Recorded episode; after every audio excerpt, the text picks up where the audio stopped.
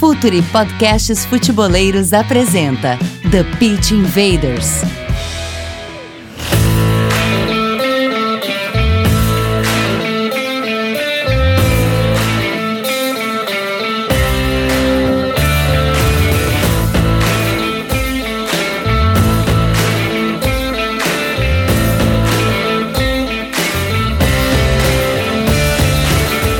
Olá, futeboleiros! Olá, futeboleiras! Futuri apresenta The Pitch Invaders, episódio 140. Estamos no ar para mais uma invasão futeboleira. Assinem o nosso vídeo no Spotify, iTunes, Google Podcast e principais agregadores. As nossas análises têm força do Instat, a maior plataforma de dados e estatísticas para clubes e atletas. Um agradecimento especial, né, sempre para parceria com a editora Grande Área. Por exemplo, nos mandaram nesta semana o livro de Jürgen Klopp, que quem for assinante do Futuri Club, que é a nossa nova plataforma de comunidade, relacionamento com conteúdos exclusivos, o assinante Gold do Futuri Club já ganhou o livro do Jürgen Klopp e também o boné do Futre. Venha fazer parte desse time, sendo um apoiador Silver ou apoiador Gold em apoia.se barra Futuri. Mas de imediato, hora da conexão com os nossos as nossas convidadas de hoje, porque o tema ele é muito interessante. Tá chegando aí nessa semana a Copa do Mundo de Futebol feminino. E eu já quero aí fazer a conexão direto de Madrid. Tati Mantovani, da casa, já participou com a gente diversas vezes. Tudo bem, Tati? Sempre um prazer te ter aqui no Pit Invader. Viu? Tudo bem, sempre um prazer é meu conversar com vocês e falar um pouquinho sobre futebol, ainda mais se a gente pode falar desse esporte envolvendo diretamente a gente, né? Acho que a gente está se aproximando de uma data muito especial é, que finalmente está dando a visibilidade que merece para a Copa do Mundo Feminino. Exatamente. Os holofotes têm que estar virados para a Copa do Mundo Feminina. Hora da conexão também com Camila Aveiro. Ô Camila, você que escreveu um dossiê sobre a seleção brasileira, a gente vai falar muito sobre isso. Sempre um prazer de ter aqui nossa colaboradora do Futre, integrante do Futre. Hora de falar sobre a seleção brasileira feminina. Fala galera, prazer estar de volta ao The Pink Invaders. Estou é, muito feliz, estou ansiosa também, né? Amanhã começa a Copa do Mundo teve esse dossiê, foi muito bem aceito pela galera, fiquei com um pouquinho de receio. Foi um desafio e tanto, então vamos embora conversar sobre ele e sobre futebol feminino em geral. E para falar também sobre é, seleção brasileira, quem são as favoritas também, né, para a Copa do Mundo Feminina que está se aproximando. Você que está ouvindo o episódio na sexta-feira já, a Copa do Mundo Feminina já começou. Michele Silva também participou da live da final da Liga dos Campeões com a gente. Tudo bem, Michele? Primeira vez aqui no The Pitch Invaders, um prazer, seja bem-vinda. Oi, Gabriel. Oi, galera. Prazer estar aqui, falar de futebol, futebol feminino em especial, uh, com as gurias aí que eu admiro bastante. E, bom, é um prazer imenso estar aqui com vocês, é um projeto que eu admiro bastante. Acho que vai ser bem legal aí essa conversa. E quem está aqui com a gente, eu tenho certeza que vai ser muito legal a conversa. É, já agradecendo também por participar com a gente.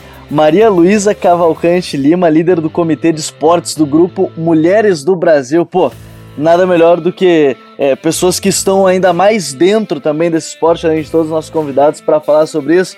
Maria Luísa, um prazer te ter aqui com a gente é, no The Pitch Invaders. Vamos falar muito sobre esse futebol feminino e a Copa do Mundo feminina que vem se aproximando. Oi, é um prazer enorme estar com vocês aqui. Eu estou aqui do, do Champs-Élysées, aqui em Paris. Eu vou participar da abertura da Copa amanhã, vou assistir os jogos do, do da seleção brasileira. Acabei aqui de sair da, da loja da Nike, que está muito bonita, muito decorada, com todas as camisas de todas as seleções patrocinadas. É, a cidade está tá bonita e eu acho que a gente vai ter um espetáculo grandioso e muito, muito bonito, né? Eu tô, me sinto muito honrada, o Grupo Mulheres do Brasil está representado aqui e eu estou muito feliz de estar com vocês aqui podendo falar hoje. Ah, o, o prazer é todo nosso. E Invaders, vamos invadir então a Copa do Mundo de Futebol Feminina?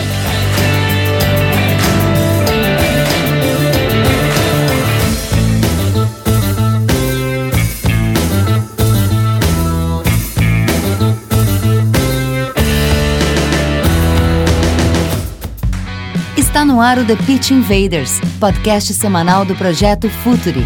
Cultura, análise e informação, com a profundidade que o futeboleiro merece.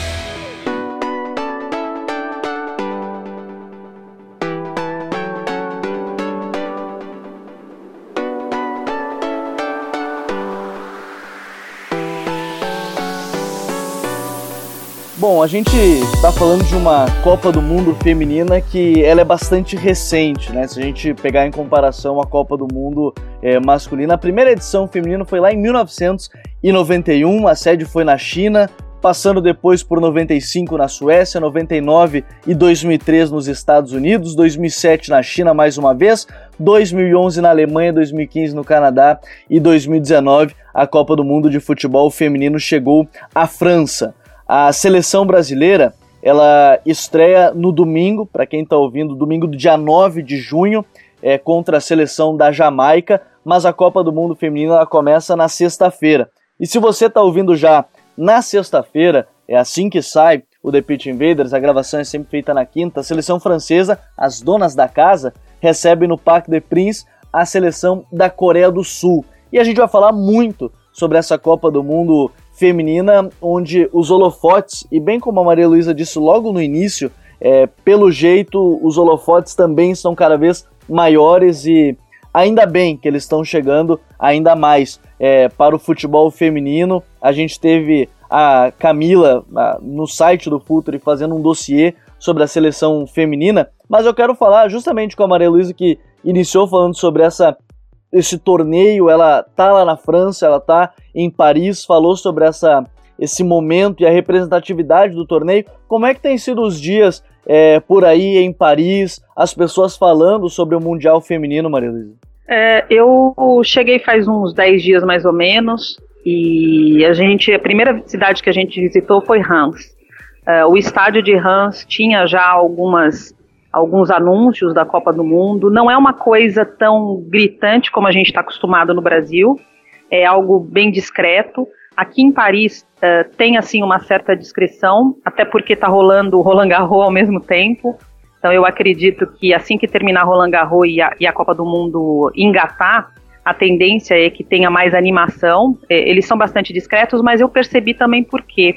Ontem a gente fez uma visita a um time feminino aqui na cidade, na Ile-de-France, e o futebol feminino para o francês ele é comum, ao contrário do que a gente vê no Brasil, que a gente está tendo que fazer um esforço muito grande para a modalidade. Aqui na Europa ele é visto de uma maneira comum. Então, é, ao mesmo tempo que a gente acha que tem pouco barulho, é, por outro lado é algo natural. Então é, é, é um, é um paradoxo interessante isso, né? É, hoje a loja da Nike está muito bonita, as pessoas sabem da Copa do Mundo, isso é interessante. Você pergunta, olha, eu vim para a Copa do Mundo e as pessoas são animadas. É, enfim, está sendo bastante, é, como eu disse, é um paradoxo. Por um lado, você tem algo tranquilo, algo calmo, algo natural, e por outro lado, você tem é, essa atenção toda para um grande evento, que é o que vai ser a partir de amanhã. É, e eu vou perguntar também pra Tati, a Tati Mantovani, porque ela tá do ladinho, né? Tá em Madrid, tá lá na Espanha. E a Espanha no futebol feminino tem chamado bastante atenção, né, Tati? Nessa temporada teve o, o Wanda Metropolitano cheio, o Barcelona chegando na final da Liga dos Campeões. É, como é que tem sido também esse movimento do futebol feminino aí pela Espanha e, e chegando nesse ponto da Copa do Mundo agora? É, aqui na Espanha a gente tem notado já nas últimas temporadas que tanto o investimento por parte dos clubes, por parte da própria liga, é, patrocinadores, é, tem crescido muito. A liga é, espanhola ganhou é, um investimento alto de uma empresa de energia elétrica nos últimos anos e alguns clubes que ainda não eram profissionais conseguiram se profissionalizar. Então hoje já tem muita menina que vive de jogar futebol aqui na Espanha, coisa que ainda não é realidade na grande parte dos países, né? É, então, se está fazendo um investimento alto, por exemplo, a Copa do Mundo vai passar em televisão aberta, os veículos de comunicação quase todos mandaram um representante para acompanhar a seleção espanhola, é, devido ao todo o público que a gente teve essa temporada nos estádios do Atlético, da Real Sociedade, do Espanhol, to, quase todos bateram recorde de público em partidas do Campeonato Espanhol é, se viu que se, se, se há uma divulgação maior, há o interesse do público. Então, as marcas começaram a se interessar. Então, está havendo muito movimento é, em relação a investimentos, que eu acho que é um primeiro passo para que o esporte é, feminino, né, o futebol feminino, é, cresça. E aqui na Espanha a gente está vendo isso e está vendo um retorno do público. Então, hoje, na mídia, a gente está vendo, assim, praticamente todos os passos da seleção espanhola, que não está entre as favoritas, está sendo acompanhado de perto, o pessoal já conhece o nome das jogadoras.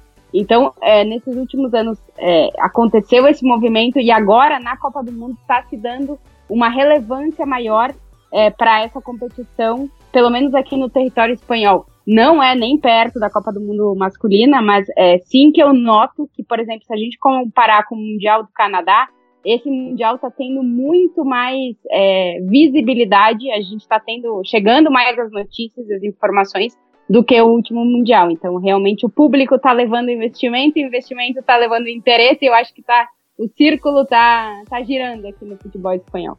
É, isso é muito legal de ver, é, esse crescimento do, do, futebol feminino na Espanha, na Europa, é a França é, atual aí, o Lyon é o atual tetracampeão né, da Liga dos Campeões feminina, mas esse crescimento a gente vê aos poucos também no Brasil, e aí, Michele, a gente vê qual é a importância que a gente está tá vendo desse crescimento de holofotes né, para o futebol feminino, para a seleção é, brasileira. A gente sabe que em grandes competições a gente sempre acaba é, observando, mas não só nessas grandes competições, agora me parece que os holofotes estão indo, parece que tem aumentado o interesse pela seleção feminina.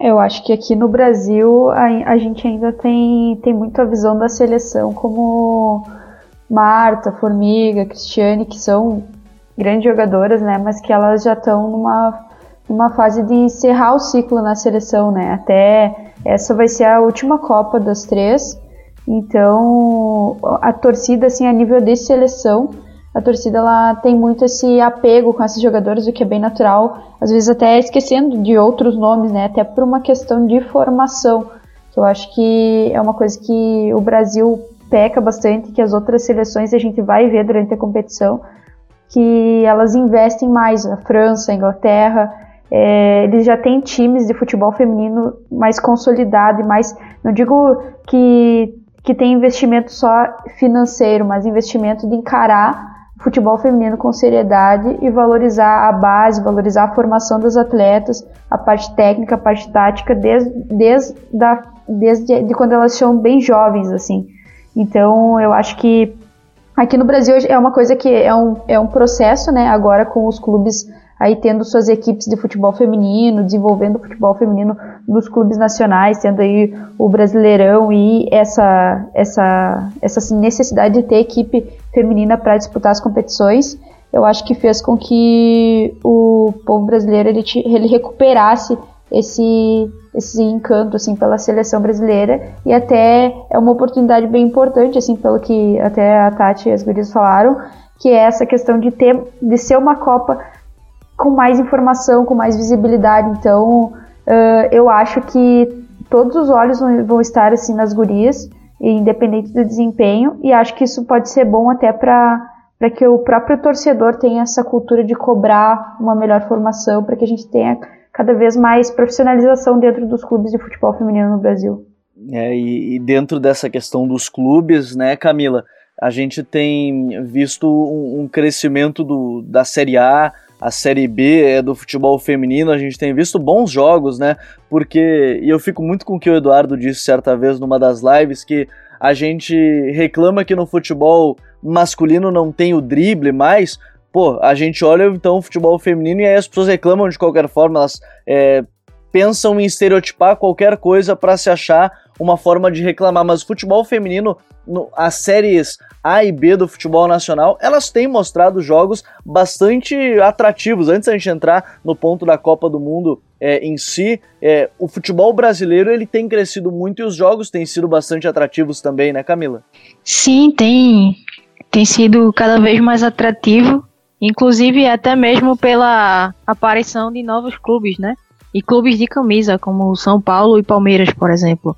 Então, é, ocasionou o crescimento da Série A2 e a, as as tradições de Corinthians e Santos, por exemplo, deixam a disputa ainda melhor na Série A1 junto com o Flamengo também, que vem fazendo uma boa campanha. Então, esse ano eu tive em dois clubes, né? Eu estava no Santos e na Ferroviária, e pude ver que é, o, o, pensamento no futebol feminino ele está cada vez, digamos assim, mais próximo do futebol masculino no que diz respeito a planejamento, a se organizar para competição, a entender as necessidades das meninas e ter gente que realmente gosta do futebol feminino para brigar por ele, como a Aline Pellegrino, por exemplo, no, na Federação Paulista, que vem desenvolvendo um trabalho incrível de fez até um festival sub-14 ano passado, então era, era algo que eu com 14 anos, quando jogava bola, não tinha essas coisas. Então são pequenas ações, mas que é, cada vez mais valorizam e fazem com que o futebol feminino evolua dentro do país. Bom, então vamos entrar de vez agora na Copa do Mundo Feminina, que começa nessa sexta-feira do dia 7, para você que está ouvindo hoje é, já na sexta-feira o The Pitch Invaders, então já vai acompanhar toda essa Copa do Mundo é, feminina. Maria Luísa, a gente tem, e a Michelle falou sobre, muitas vezes a gente lembrar muito é a geração da Marta, a geração da Formiga, é, a geração da Cristiane. O quão importante foi é, essa geração, e, e é a última Copa do Mundo delas, o quão importante é essa competição para a seleção brasileira no âmbito de representatividade também? Ah, é essencial, né? Falando do seu ponto de vista de empoderamento feminino, toda vez que você tem um modelo, você tem alguma figura importante no topo, você cria um círculo virtuoso de, de empoderamento para baixo, né? É, eu acho muito importante essa visibilidade, mas também, por outro lado, é muito importante saber, como as meninas já disseram, que existem alternativas, existem existe uma geração muito jovem aí, meninas de 20 anos, meninas de, de 17, meninas que estão entrando na seleção, que vão fazer muita diferença e que precisam enxergar o, o, futebol feminino como algo profissional, que eu acho que a grande preocupação que a gente tem agora e, e que vai além da questão da seleção brasileira é a forma como é, é, essas garotas que, que hoje vivem do futebol ou que deveriam estar vivendo do futebol são tratadas do seu ponto de vista profissional. Essa é, o, é, a grande preocupação que a gente tem no Mulheres do Brasil, dentro do Comitê de Esportes no Futebol Feminino, é aproveitar esse momento da seleção brasileira para fazer com que as pessoas percebam que elas são trabalhadoras, elas precisam viver do futebol, elas são profissionais, elas são tecnicamente são atletas de alto rendimento, assim como os meninos, né, os homens. E sem dúvida nenhuma vai ser uma grande vitrine e um grande modelo. E a gente precisa de modelos uh, atuais, de modelos novos, a gente precisa de estrutura, a gente precisa de profissionalismo, a gente precisa continuar falando sobre futebol feminino assim que acabar a Copa, a gente não pode esquecer, né? A gente tem que continuar incentivando. É, e a gente vai incentivar muito nessa, não só nessa Copa do Mundo feminina, mas a gente vai tentar fazer o maior acompanhamento possível é, de todos os jogos. E Tati, é, você falou logo no início que as pessoas estão acompanhando muito aí a Espanha, por exemplo, mas ela não é uma das favoritas. Você acha que, por exemplo, o Brasil entra nesse hall de favoritas? Quem você está vendo hoje até como favoritas nessa Copa do Mundo feminina? Eu acho que pelas individualidades o Brasil sempre está entre as favoritas, né? O problema é que essa preparação para a Copa do Mundo do Brasil, da seleção brasileira, até eu estava lendo o dossiê da Camila, por certo, muito bom, uma leitura indicada para todo mundo que quer entender um pouquinho da seleção brasileira. É, a, a preparação da nossa seleção deixou muito a desejar no sentido da gente enxergar que o individual que a gente tem pode fazer a diferença no coletivo. É, a, a, preparação, por exemplo, eu comparo com a preparação da Espanha, que teve o mesmo número de jogos que o Brasil, 11. A Espanha encarou a grande maioria dos rivais, é, seleções que estão no top 10, e nas últimas cinco partidas venceu três e empatou duas, sendo que empatou com o Japão e empatou com o Canadá e venceu a Inglaterra. A Espanha conseguiu fazer uma preparação em termos coletivos muito bons, apesar de, ao meu ver, não ter tantas individualidades como o Brasil tem. No Brasil aconteceu o contrário, a preparação deixou a desejar, só que se tu vai olhar nome por nome da escalação, a seleção brasileira é muito superior. É, eu acho que a gente ainda está muito atrás das seleções que realmente são as favoritas, Estados Unidos, Alemanha, é, seleções que investem em futebol feminino há mais tempo do que, do que no Brasil, né? Apesar das nossas atletas jogarem fora. Mas eu acho que a nossa seleção, a nível coletivo, ela deixou muito a desejar nessa preparação. E eu tenho muitas dúvidas em relação ao que, que a gente vai ver na Copa do Mundo. Porque sempre competição valendo é diferente. E eu espero que o Brasil mostre o diferente em competição valendo. Apesar de eu achar que pela individualidade pode sim ser uma das favoritas, no coletivo deixou bastante a desejar nesses, nesses jogos de preparação. É, a Tati já me deu o gancho de chamar a Camila justamente quando ela falou sobre o dossiê dessa seleção brasileira e os resultados eles têm deixado a gente bastante apreensivo quanto o que pode apresentar a seleção brasileira, Camila. E eu não preciso que a gente não pode dar um spoiler total do que tem no dossiê, porque é só acessar lá o site do Futre, o futrefc.com.br, mas o que esperar dessa seleção brasileira é, comandada pelo Vadão agora, que teve a Emily é, num período anterior ainda, e aí o Vadão trabalhando nesses últimos jogos, os últimos 10 jogos antes da, da Copa do Mundo. O que esperar dentro de campo dessa seleção brasileira, Camila? Então, a Tati tocou no, num ponto muito interessante que é exatamente da individualidade, né? Então, o Brasil ele ainda depende muito de individualidades, principalmente de Marta, de Formiga, a, própria Debinha entrou bem na, nas competições e nos amistosos. Então, é o que mais me preocupou durante o estudo para fazer o dossiê foram que os nossos foi que nossos erros eles acontecem é, o tempo inteiro, sabe? Não tem evolução de um jogo para o outro. Então eu assisti cinco dos últimos jogos e vi os mesmos problemas acontecendo o tempo todo. Então me parece que ou há um erro de entendimento das meninas, mesmo tendo a correção do Vadão, ou não tem correção do Vadão, ou não sei se, se foi detectado ou não, mas é, são os mesmos erros acontecendo. A gente tem muitos problemas defensivos, principalmente porque a gente gosta de marcar com encaixe. Então, é, o Eduardo Secone uma vez falou que para ele esse é uma dança de pares, né? Um jogo de pares. Então, se eu não estou com meu par ideal, alguém ficou livre. E talvez esse alguém livre pode me gerar problemas. E é o que acontece muitas vezes com a seleção. E além disso, é muita precipitação, muita tomada de decisão errada.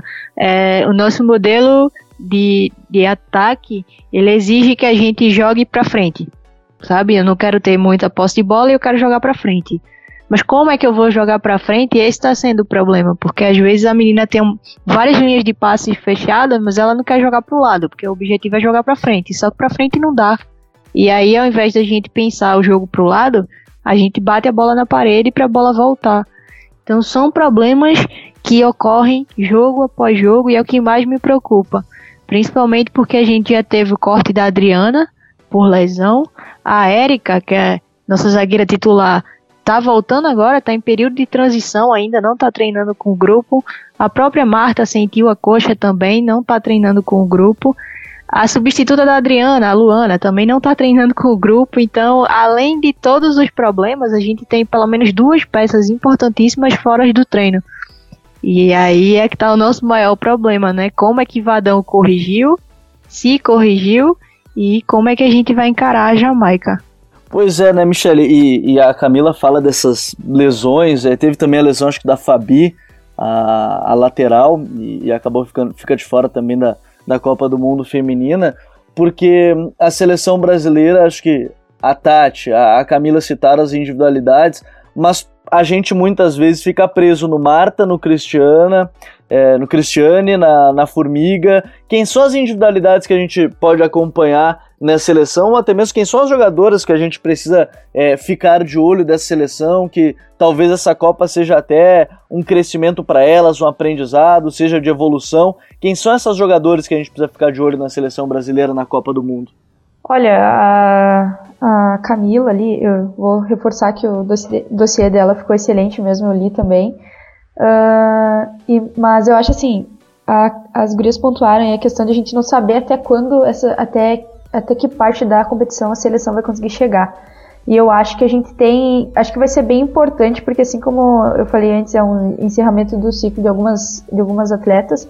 Outras estão no grupo integradas com essas mais experientes, elas e tu ter a experiência do da derrota e das vitórias em uma grande competição como é um, uma Copa do Mundo faz muita diferença para a formação do atleta.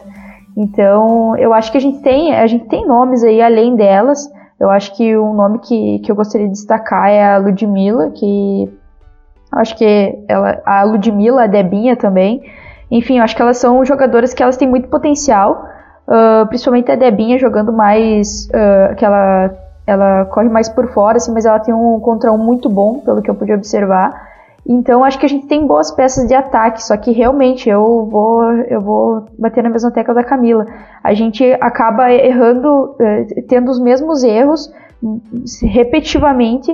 Uh, ao, que, ao que tudo indica, isso não é uma coisa que está sendo corrigida, ou como a própria Camila falou, elas não estão entendendo. E a gente tem muito essa coisa de jogar para frente. A gente, às vezes, até nesse esquema de 4-2-4, às vezes a gente tem até uh, tá bem povoado o terço final do campo mas a gente não tem esse elo de ligação entre as jogadoras de defesa e as jogadoras de ataque. Então, às vezes a gente encontra ali a formiga com a bola, até um pouco presa, sem saber para onde para onde distribuir. E, os, e as equipes adversárias elas já se mostraram muito preparadas para enfrentar esse tipo de, de situação que o Brasil tenta colocar. Então, e ao que tudo indica, quando a gente tentou fazer aí triangulações, quando a gente tentou usar um pouco mais de aproximação ao invés de, de de, de partir por chute precipitado para frente, por passe precipitado para frente, a gente criou boas chances. Com a Debinha, com a Marta, com a Formiga, os jogadores mais experientes, com a Andressa Alves, a gente tem essas opções. Só que eu acho que mais do que destacar individualidades, assim, que com certeza é, é um ponto aí dessa seleção, porque coletivo a gente vê muito pouco, é, so, acho que o fator decisivo vai ser esses ajustes na tomada de decisão e principalmente os ajustes defensivos, porque a gente tem a gente toma gols uh, seguindo os mesmos erros, essa bola nas costas dos defensores, esse, essas perseguições que acabam desgarrando os jogadores da linha. Eu acho que isso tem nos prejudicado bastante. É o que esse tipo de ajuste que vai fazer a diferença na Copa do Brasil, assim, no, na Copa que a seleção brasileira vai fazer, sabe? Então uh, tem, tem aí bons nomes, a Ludmilla, a Debinha. Ludmilla, para mim, seria uma excelente opção porque ela eu acho que ela não precisa ficar ali na área, mas ela, ela é uma jogadora muito móvel e muito veloz. Então ela pode ser esse elo de ligação entre a, a nosso meio-campo e o ataque. E ela tem. Ela finaliza muito bem, ela ataca muito bem a bola, e eu acho que ela pode fazer a diferença aí, além das jogadoras mais experientes. É, eu vou seguir a corrente dizendo sobre o dossiê da, da seleção brasileira com o Vadão da Camila, tá lá no site, no futre.com.br. É só pesquisar pelo dossiê Vadão, tá, tá, tá na capa é, do site, clicar, ler. Ficou muito legal porque a Camila dividiu em todas as fases do jogo é, essa seleção brasileira. Então a gente tem algo a se esperar porque tem jogadoras de qualidade, mas talvez a desorganização possa ser um, um fator problemático para a seleção que está no grupo C da, da Copa do Mundo feminina, com Austrália, Itália e Jamaica. É, Camila, essas seleções aí elas podem complicar a vida da seleção brasileira para o Brasil ter problemas em classificar a próxima fase? Sim. Sim, porque principalmente se. Eu penso, eu penso em dois motivos para o meu sim, né? Primeiro motivo é que se as equipes adversárias com certeza vão identificar, se eu conseguir identificar, as equipes também vão conseguir identificar os problemas da gente, né? se a gente não conseguir resolver os problemas, com certeza a galera vai explorar isso e vai talvez conseguir nos atacar com eficiência. E o outro sim é pela própria evolução das seleções do grupo, né? Eu tive observando a Jamaica e mesmo sendo uma equipe muito ainda crua, sabe? É um embrião de equipe assim, mas tem movimentos interessantes. É uma seleção que gosta, por exemplo, de ter a posse de bola, mas que em determinados momentos do jogo ela consegue é, colocar a velocidade no ritmo e aí consegue um passe mais vertical. Então o Brasil tem que ter cuidado com isso. A Itália vem se fortalecendo, acho que o futebol europeu como um todo vem se fortalecendo no futebol feminino e a Austrália é uma das minhas grandes favoritas. Então eu vejo que esse primeiro jogo fala muito de como vai ser o restante do grupo, porque tem jogo entre Austrália e Itália e também a, a, tem a nossa estreia, né? Então tá todo mundo pensando que a gente vai ganhar da Jamaica porque nós somos favoritos nesse confronto. Mas se acontece um empate ou até mesmo uma derrota, eu não sei como é que vai a cabeça das meninas pro próximo jogo. Então, é, a gente tem que ter cuidado com isso, principalmente com a Austrália, que é um time que já ganhou da gente algumas outras vezes, e a Itália ela vem se fortalecendo ainda mais na, no fator defensivo, né? Então, acho que é meio da característica do futebol italiano, que hoje vem sofrendo mais mutações, mas não deixa de ser um campeonato forte, uma cultura forte na defesa. Bom, a seleção brasileira ela estreia para você que está ouvindo na sexta-feira já o lançamento do Pitch Invaders. Nas, o Brasil estreia no domingo, dia 9 de junho, contra a Jamaica às 10h30 da manhã, para você anotar na sua agenda. Depois, na segunda rodada, joga na quinta-feira do dia 13 de junho, à 1 da tarde. E depois fecha essa primeira fase no grupo C contra a Itália no dia 18 de junho, às 4 da tarde, é, a seleção brasileira do técnico Vadão. Eu quero passar para essas favoritas, para quem a gente pode acompanhar mais de perto, mas antes eu quero perguntar até para Maria Luísa, ela falou que ela está há cerca de 10 dias já na França e a gente tem falado sobre a importância da seleção brasileira dessa geração, a importância de uma Copa do Mundo que tem uma representatividade muito grande no contexto de estamos observando, estamos olhando, estamos analisando cada vez mais o futebol feminino. Do que você esteve aí, é, Maria Luísa, a gente está falando de tantas seleções, de tantos países. É, a Camila acabou de falar que a Jamaica pode, por exemplo, complicar e às vezes a gente fica preso em estereótipos de países. Ah, País X é assim porque sempre será assim, culturalmente sempre será assim, nunca vai mudar. Mas qual é a diferença que você tem visto assim em importância é, de uma Copa do Mundo feminina para outros países e que tamanho ela tem hoje para o Brasil? Diferenças, na verdade, que a gente tem de importância e tem dado de importância para uma competição como essa, de diferenças mesmo que você tem visto dos outros países ou conversado com pessoas aí na França quanto a isso? É, eu ontem tive a oportunidade de conversar com o diretor de futebol feminino de um clube aqui uh, da Ile de France e, obviamente, eles falam que a França é, é favorita, né, por ser a dona da casa. Então, o sonho dos franceses é terem a Copa, já tem a masculina, é ter a feminina na sequência. Eu acredito que a seleção da França, como a base da seleção da França é o Lyon, o Lyon acabou de sair as meninas do Leão acabaram de sair campeãs aí da Champions e, e elas são muito, muito fortes. É, eu creio que a França, uh, sem dúvida nenhuma, ela, ela vai, vai jogar com, com o país. É, no grupo do Brasil falam muito da Austrália, que a Austrália pode surpreender. É, de uma maneira geral aqui, é, eu, eu, eu, me concentrei aqui na, nessas duas seleções, na França e na Austrália. Uhum. É, mas como eu disse, o importante aqui é, é a naturalidade com que eles estão tratando o, o, o futebol feminino. É, uhum. Ontem foi muito interessante nesse clube ver meninas de seis anos. É, é, um sonho imaginar que uma menina de seis anos pode entrar e fazer futebol num clube que tem um sub-6, sub-7. É uma coisa muito uhum. bonita. Né? Eu acho que isso é, é dessa Copa do Mundo. Eu acredito que o que a gente mais vai levar é a realidade de que dá para fazer sim. Dá para fazer e, e, a gente só tem que realmente voltar para o Brasil e começar a pensar na base, começar uhum. a pensar em como uh, reverter todo esse movimento que a Copa vai trazer, inclusive no Brasil, com as empresas estão liberando funcionários, eu estou vendo aí várias empresas liberando funcionários para assistir jogos, você está tendo uh, a visão de patrocinadores de que o futebol feminino é um negócio que dá dinheiro, é importante. Eu acho que esse movimento é um círculo virtuoso que a gente tem que aproveitar e aproveitar muito. Vai valer muito a pena.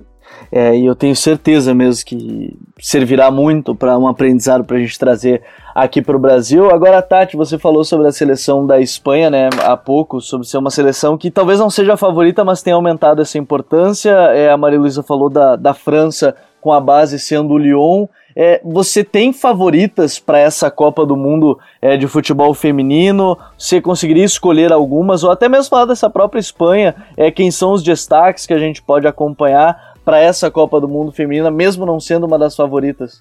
É, é, é, difícil a gente não colocar os Estados Unidos é, entre os favoritos, né? Eu acho até por eles, por as meninas dos Estados Unidos estarem, digamos que um passo na frente, eu acho que de que todo mundo, até na formação das jogadoras, né? De trabalhar o futebol base feminino, acho que é difícil não colocar os Estados Unidos nessa caixa de favoritos sempre que a gente fala em futebol feminino. Eu coloco a Espanha como uma que pode ser uma surpresa nessa Copa do Mundo. O pessoal aqui tá falando que se a Espanha conseguir chegar até as oitavas de final tá ótimo. É uma seleção ainda muito que ainda precisa dar muitos passos na evolução. Mas tem algumas jogadoras muito interessantes. A capitã do Atlético de Madrid que joga com a Ludmilla, a Amanda, é uma jogadora muito interessante. Ela é muito inteligente na hora de na hora de ditar um pouco o ritmo dessa seleção espanhola. A Jenny, que é a, uma das atacantes, é a goleadora, artilheira do campeonato espanhol nessa temporada. Também é uma jogadora para a gente ficar atenta. Essa seleção espanhola tem vários nomes que vêm do Atlético de Madrid, que é campeão aqui nacional, e do Barcelona, né, que esse ano conseguiu chegar na final da Liga dos Campeões. É, é um futebol que eu acho que entre os do, do mundo do futebol feminino, um dos que mais, uma das seleções que mais está evoluindo nos últimos uhum. anos. Então eu não colocaria como favorita, mas eu colocaria que sim, que pode surpreender essa seleção espanhola. Mas para mim eu acho que, eh, por mais que os Estados Unidos talvez não tenham aquela seleção de antes que a gente já colocava como super dominadora, acho que sempre tem que estar tá na nossa mente, porque é uma seleção muito trabalhada e que já vem de muito tempo investindo é, no futebol feminino. Acho que eles têm uma base que a gente ainda vai correr alguns anos para conseguir formar essa base do, do futebol feminino. É, e é difícil, a gente fala do, dos Estados Unidos para qualquer esporte, para qualquer gênero, é, é algo, uma evolução e, e, uma, um apoio, na verdade, de maneira bem grande em todas as categorias. Agora, de uma certa forma, eu acabei de falar sobre estereótipos, Tati, a, a Espanha, ela, a gente pode pensar na Espanha também no que a gente vê no futebol masculino do time que de toca que toca a bola das jogadoras do Atlético de Madrid, do, do Barcelona, ou a gente não tem estereótipo também, a Espanha é outro jeito. É, não dá pra gente colocar essa seleção espanhola dentro do tic-tac, né? Até porque o tic-tac tá evolu evoluindo também com o passar dos anos, a gente já vê que já ele tá quase muito 100%. velho, viu? Já, tá, já, já até, tá muito velho o tic-tac. Não, mas é uma, é uma seleção que também gosta de jogar com a bola no pé, até por ter a característica dos times base, né, da, do Atlético e do Barcelona, que é a base dessa seleção espanhola. Gosta muito de jogar com a bola, mas ao mesmo tempo é, um, é uma Espanha muito vertical também, é, que também se aproveita de momentos de contra-ataque. É uma Espanha que ela evolui, ela não joga sempre da mesma forma. A gente viu vários esquemas de jogo, ela se adapta muito ao rival, então é, se eu posso colocar aí com um asterisco para tentar ver se essa Espanha pode surpreender, eu aposto muito pelas jogadoras que vão estar em campo, é, que essa Espanha pode se surpreender. Mas a gente não pode dizer que joga o futebol espanhol, porque até porque o futebol conhecido como espanhol, que ganhou tudo há alguns anos atrás, essa seleção é, vai um pouco, é um pouco mais evoluído o negócio, uhum, mas vai nessa linha. É, então por isso que a gente sempre diz não dá para estereotipar ninguém, nenhuma seleção, nenhum país. E por isso eu quero saber também da, da Camila, é, quais são os favoritos que você vê, Camila? Sei que você está analisando é, Noite Sem Dormir e outras seleções, seleções que podem incomodar, seleções que podem ser campeãs. É, a gente tem, é, nos últimos anos, talvez, a Alemanha, Estados Unidos, a França com essa, esse crescimento. Quem são as favoritas é, da Copa do Mundo Feminina para você? Então, é, até antes de, de gravar aqui o, o podcast, eu estava analisando a França. E é uma das minhas, das minhas favoritas também. Não pelo fator dona de casa, mas por tudo que vem apresentando e pela treinadora. Tem, tem muita ideia boa, sabe? Ao contrário do Brasil, inclusive, a gente tem apoio, a gente tem triangulação, a gente tem muita coisa interessante dentro dessa, dessa França.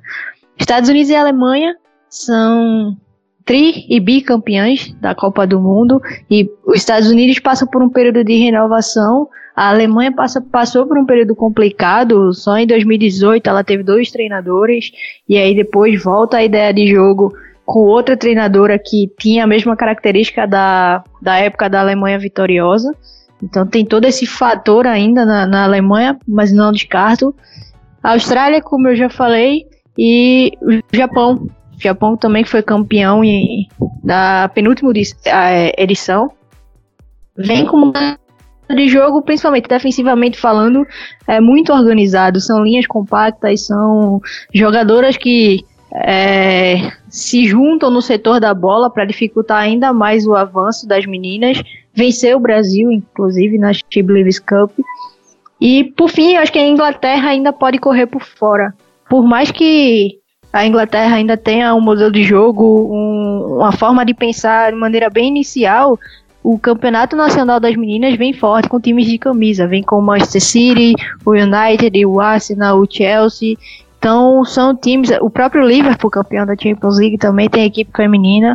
Então tem gente pensando no futebol feminino lá na Inglaterra e por isso acho que as meninas conseguem correr por fora. Bom, é, a gente poderia falar muitas horas sobre, sobre o futebol feminino. Eu acho que o, o, importante realmente a gente estar cada vez mais debatendo ele. E eu fico com uma curiosidade até quanto a Maria Luísa, que, que trabalha, né, é líder do Comitê de Esportes do Grupo Mulheres do Brasil, porque a Copa do Mundo Feminina ela nunca esteve aqui, é uma competição relativamente nova, eu repito. Ela começou em 91, então ela teve, esteve na China duas vezes, nos Estados Unidos duas vezes, na Suécia, na Alemanha, no Canadá e agora na França. É, esses próximos anos é, Maria Luísa, podem ser fundamentais também para a gente ver um crescimento a ponto de, quem sabe, receber uma competição como a Copa do Mundo de Futebol Feminino aqui no Brasil? Bem, o, até onde eu sei, o Brasil se candidatou à Copa do Mundo de 2023. É, eu sinceramente não sei se foi uma candidatura verdadeira, honesta, assim, sincera, ou se foi uma candidatura mesmo para poder participar do processo. Estou torcendo para que tenha sido uma candidatura com a intenção de trazer a Copa para o Brasil. É, eu acredito que o fato de 2019 começar a entrar em vigor a regulação, a regulamentação da FIFA para a, os times uh, da Série A já terem o futebol feminino ano que vem a Série B, eu acho que a gente vai ter um incremento. Uma preocupação que eu tenho, e é esse o trabalho que o Comitê de Esportes do Grupo Mulheres do Brasil está fazendo, é a forma como os times, principalmente os times de camisa, e aí eu não estou falando dos times de São Paulo, os grandes, Palmeiras, Corinthians, São Paulo, Santos, eu não estou me referindo a eles, eu estou me referindo aos outros times, é, a forma como esses times vão tratar os times femininos. A gente tem conhecimento de alguns times que são da série, uh, da série B e alguns até da série A que não estão preparados e não estão dando o apoio real para poder construir esse time para a regulamentação da, da, da, FIFA, né, da CBF. É, uhum. essa é a grande preocupação que eu tenho, mas eu acho que a existência da, da, da regulamentação vai, vai incrementar de uma maneira compulsória, mas necessária vai incrementar o futebol feminino no Brasil, sim, nos próximos dois, três anos, é, de modo a gente tentar chegar em 2023, quem sabe, com essa candidatura real, né, com essa candidatura efetivada, e pensar aí, pelo menos a médio prazo, uh, as meninas comentaram sobre o trabalho maravilhoso que a Aline está fazendo na Federação Paulista. É, a única ressalva que eu faço, é, eu moro em Goiânia, e, e, enfim, é que a gente tem que pensar em futebol brasileiro um pouquinho fora do eixo Rio-São Paulo. A gente tem que pensar principalmente no futebol feminino, e quando a gente fala de Série B, principalmente, que vai ser 2020, a gente tem que começar a pensar fora do eixo Rio-São Paulo. Porque Rio-São Paulo é extremamente evoluído, São Paulo é extremamente evoluído em termos de futebol feminino, e a gente já tem dor de cabeça, então a gente imagina como é no resto do Brasil. Acho que a gente tem que ter um olhar um pouquinho mais nacional uh, eh, para isso. Acho que essa é a grande, a grande preocupação que eu tenho e que o grupo, o Comitê de Esportes do Grupo Mulheres do Brasil vai trabalhar a partir do não só desse ano, como do ano que vem com a regulamentação em vigor para a Série B também. E a gente vai acompanhar muito todo esse desenvolvimento do futebol feminino e por óbvio, vamos acompanhar nas nossas redes sociais, no podcast, muito sobre essa Copa do Mundo de futebol feminino. Por isso, agora é hora das nossas dicas futeboleiras. The Pitch Invaders apresenta Dicas Futeboleiras.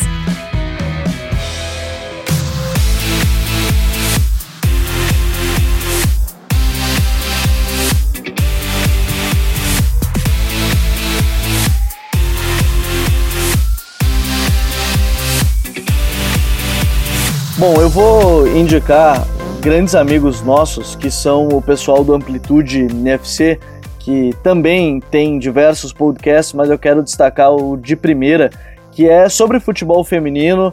É muito legal, eles passaram grupo a grupo também durante as semanas falando dos podcasts, então falando sobre a Copa do Mundo de futebol feminino, quero mandar um abraço aí pro Thiago, pro Smack, pro Nato, é todo mundo que faz parte do de primeiro e do Amplitude, porque essa é uma das minhas dicas. E a outra aí vendendo o próprio Jabá para o pessoal entrar no apoia.se barra Futre, lá sendo parceiro, apoiador nosso Silver ou Gold, tem diversas é, oportunidades de receber conteúdo exclusivo e o parceiro Gold, apoiador Gold, sempre tem sorteios todo final de mês. Nesse mês, por exemplo, a gente tem no mês de junho sorteio para quem vencer, quem foi apoiador Gold, a camisa branca da seleção brasileira, que particularmente achei muito bonita. Então, quem quiser fazer parte, apoia.se barra Futuri. Tati, qual é a tua dica futeboleira? A minha dica futebolera, vou no, na linha do futebol feminino e indico a sessão da Vero Boquete, que é uma das grandes jogadoras da história do futebol espanhol, que chama de Tu a Tu. É uma sessão dela dentro do jornal É o País, que a gente pode ler também na versão digital, onde ela fala sobre futebol em geral. Ela fala não especificamente de futebol feminino, mas é o olhar é, de quem atua no futebol feminino, de quem fez história dentro desse, desse, desse setor esportivo, mas olhando para o futebol em geral. Então é uma visão bem legal e os textos dela são muito bacanas e eu gosto muito de acompanhar. E de tu a tu, dentro do jornal É o País, é a sessão da Verboquete. Tati, sempre um prazer te ter aqui com a gente no, no Futre e sempre bem-vinda, seja sempre bem-vinda, viu? Obrigada, para mim é uma honra. Eu acompanho todos os podcasts de vocês. Sou fã número um aqui na Espanha e sempre que precisarem, tamo junto. Muito obrigado a Tati que esteve com a gente. Camila, qual é a tua dica futeboleira? Acho que a minha dica futeboleira ela é meio previsível, né? Mas é o, o dossiê Vadão. Eu passei um mês analisando a seleção, os últimos cinco jogos, detalhe o modelo de jogo em texto e vídeo então, para quem quiser entender um pouquinho e criticar Vadão com argumentos, vai lá, acessa o site do Futuri, que, ou então vai no meu Twitter e a gente conversa também, caso alguém tenha alguma dúvida, pode sentir à vontade. Camila, tu é da casa, viu? Seja sempre bem-vinda aqui ao Futuri e ao Pit Invaders. Pô, obrigado, tava com saudade, fiz os volantes construtores e voltei agora, então já, já tava com o coração apertado aqui. Ah, é bom te ter de volta. Bom, Maria Luísa, líder do Comitê de Esportes do Grupo Mulheres do Brasil, é, obrigado mais uma vez por ter estado aqui com a gente. Qual é a tua dica futeboleira é, no The Pitch Invaders dessa semana? É, ela é futeboleira e, e ela é mais feminista, né? Eu vou tomar a liberdade aqui de convidar todos a conhecerem o Grupo Mulheres do Brasil, fazer o meu jabá também é, é uma ONG voltada a empoderamento feminino e conhecer e participar do Comitê de Esportes, porque é, eu acho que é muito importante a gente buscar o apoio das mulheres para o futebol feminino. Eu sei que tem muitas mulheres que, gostam de futebol e a gente acabou se surpreendendo quando criou o comitê, porque é, é, a gente começou a descobrir que existem mulheres que gostam dentro do grupo, mas que não sabiam que poderiam se reunir para isso e convidar todos para que possam participar do comitê, as mulheres, né? O grupo Mulheres do Brasil é um grupo formado só sobre mulheres, é, só com mulheres, mas que participem do grupo e tragam esse conhecimento. A gente vai trazer muitas jogadoras para poder falar sobre a experiência, a gente já trouxe algumas, e a gente poder falar mais. Eu acho que o, grande questão é a gente falar mais sobre isso fora do mundo do futebol, né? A gente aqui está falando de um grupo que já, já trata do assunto, mas a gente tem que começar a falar para não convertidos, a gente tem que começar a, a trazer é, é, outras, outras mulheres para curtir isso e entender que futebol também é coisa de mulher. Né, mulher também gosta de futebol, não só de jogar, como de assistir, de assistir futebol feminino.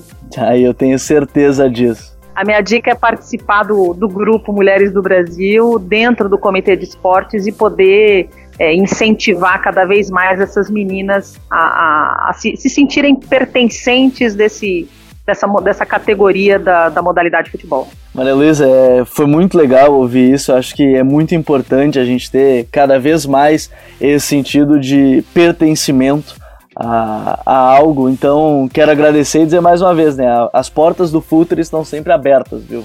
Eu que agradeço, eu que agradeço realmente o, o convite. Michele, antes que eu me esqueça, eu falei, a gente estava falando sobre todas as favoritas e quase que eu deixei passar. Mas eu tenho que perguntar antes da dica, quais as tuas favoritas para a Copa do Mundo de Futebol Feminino, Michele? É, eu já estava sentindo falta. uh, assim, eu, eu gostei muito das favoritas das gurias e eu acho que fica também Estados Unidos e uh, Alemanha, Inglaterra ali não tem como tu, tu não lembrar.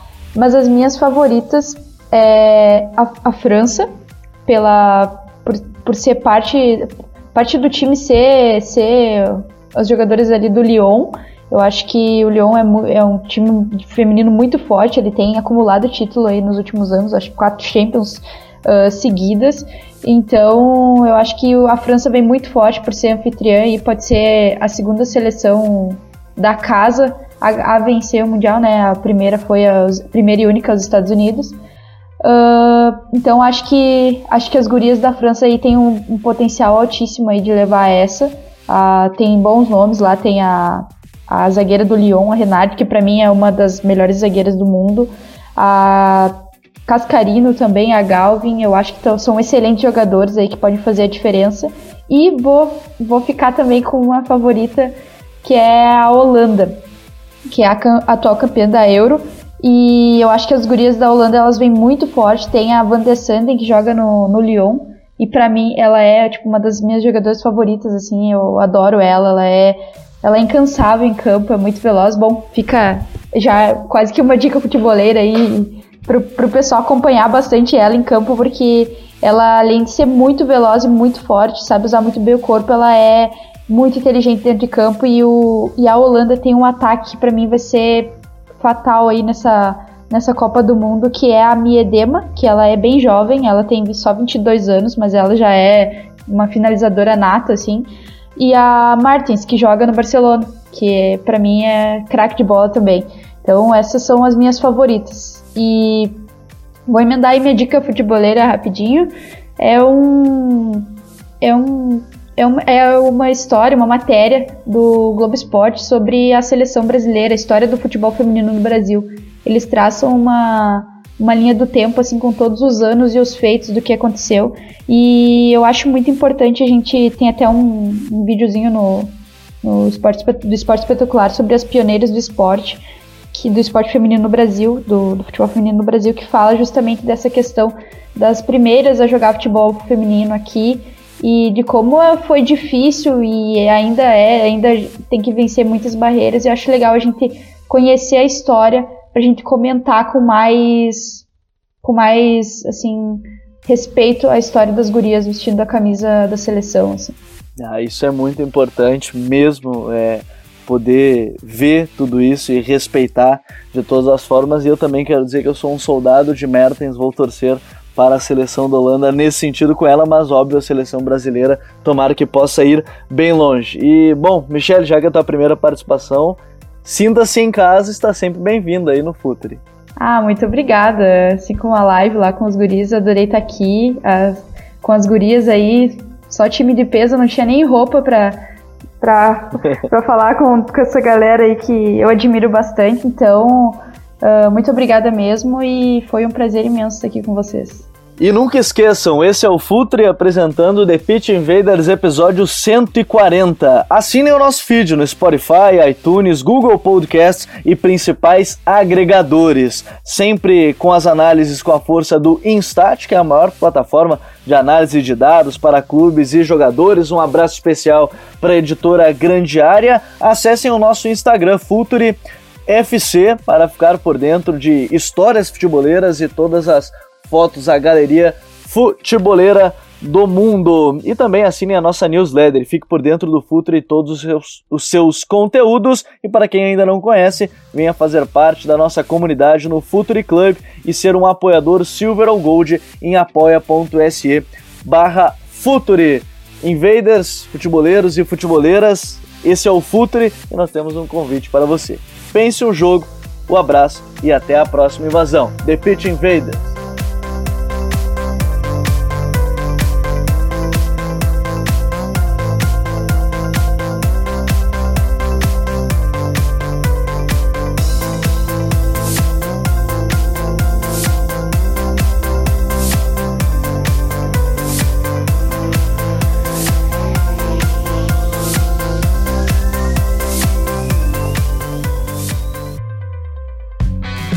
Projeto Futuri apresentou The Pitch Invaders. Acesse www.futuri.com.br. Pense o jogo.